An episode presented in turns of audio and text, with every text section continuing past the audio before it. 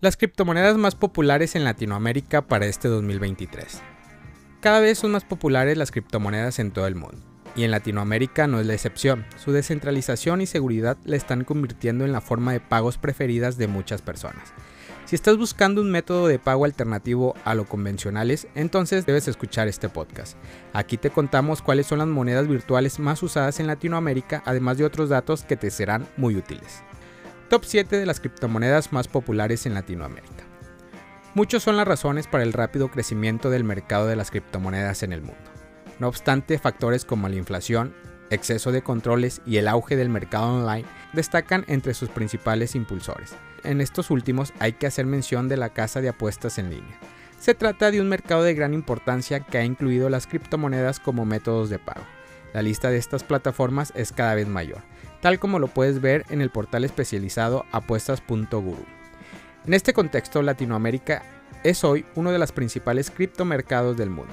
La región se ha ubicado el pasado año en el puesto número 7 para sorpresa de muchos. De ahí que muchos habitantes de América Latina se preguntan cuáles son los criptos más populares de nuestros mercados. Y es que conocer esta lista supone una gran ventaja a la hora de invertir o de utilizar las monedas digitales como forma de pago. Así que aquí te dejo el top 7 de las criptomonedas más populares en Latinoamérica.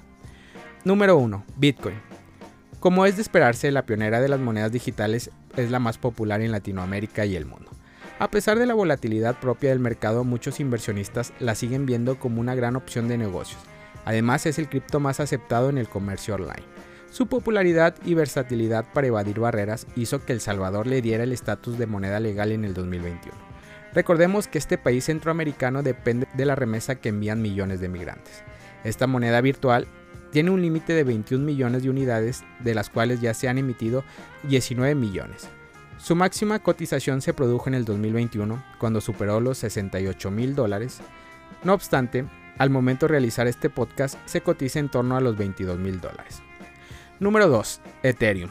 La segunda cripto en la preferencia de los latinoamericanos es Ethereum. Fue lanzada en el 2015 sobre la base tecnológica de Bitcoin, aunque innovó en el concepto de su programación. Esta virtud le permite sostener sobre su estructura aplicaciones descentralizadas, así ha ganado una versatilidad que le permite ampliar su rango más allá de un simple método de pago. Ethereum también es servicio financiero, redes sociales, juegos online y muchas otras aplicaciones. Actualmente hay unos 88 millones de ETH en circulación mientras que su valor al día de hoy ronda en los 1.570 dólares por unidad. Número 3. Tether. Como una alternativa a la volatilidad del mercado cripto, salieron al mercado las llamadas stablecoin. Se trata de tokens anclados al valor de otros activos de los mercados tradicionales, como el oro o moneda fiat.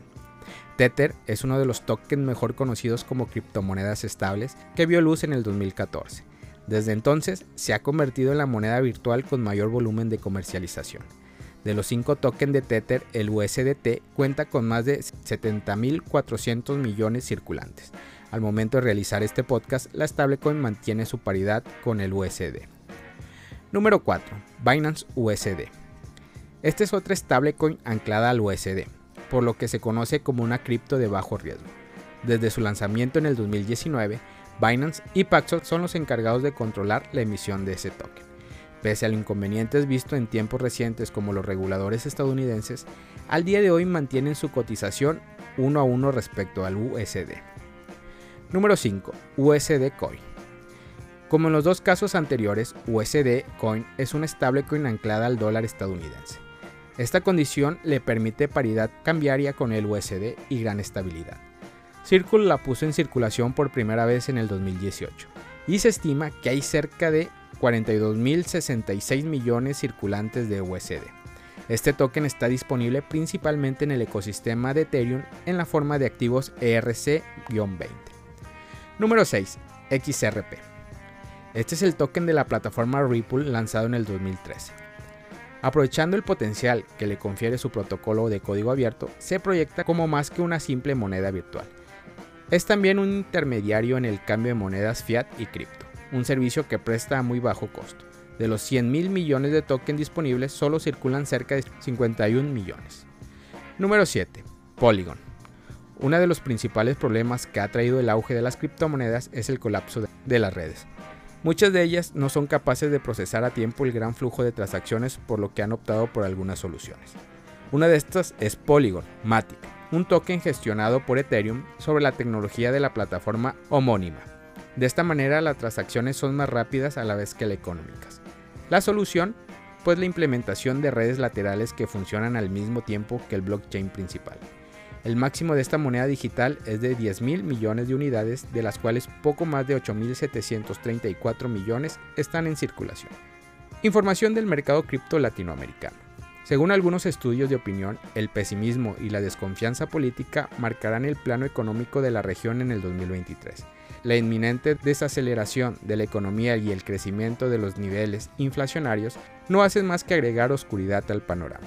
En este contexto, las criptomonedas son apreciadas como la mejor manera de proteger los ahorros de la galopante inflación. No obstante, Bitcoin se proyecta como la moneda virtual que más inversores atraerá, manteniendo así una hegemonía en el mercado. Para finalizar, es importante tener presente que las criptomonedas son activos muy volátiles.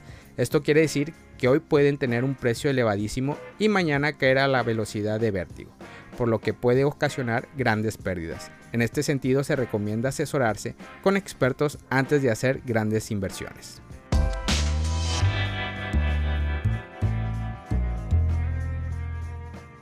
Google Cloud se convertirá en el validador de la red de Tesos a medida que se adentra más en los servicios de cadena de bloques.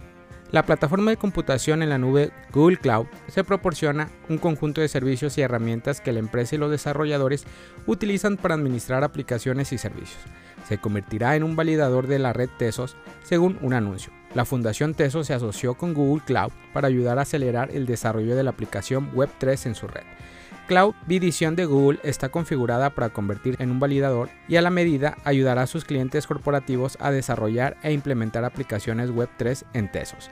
Google Cloud permitirá que sus clientes empresariales contribuyan al desarrollo de la cadena de bloques sirviendo como validador o panadero en la red de Tesos. Además, las nuevas empresas específicas que se nutren de Tesos tendrán acceso a los créditos y las tutorías de Google Cloud, se citó el director de ingeniería Web3 de Google Cloud diciendo.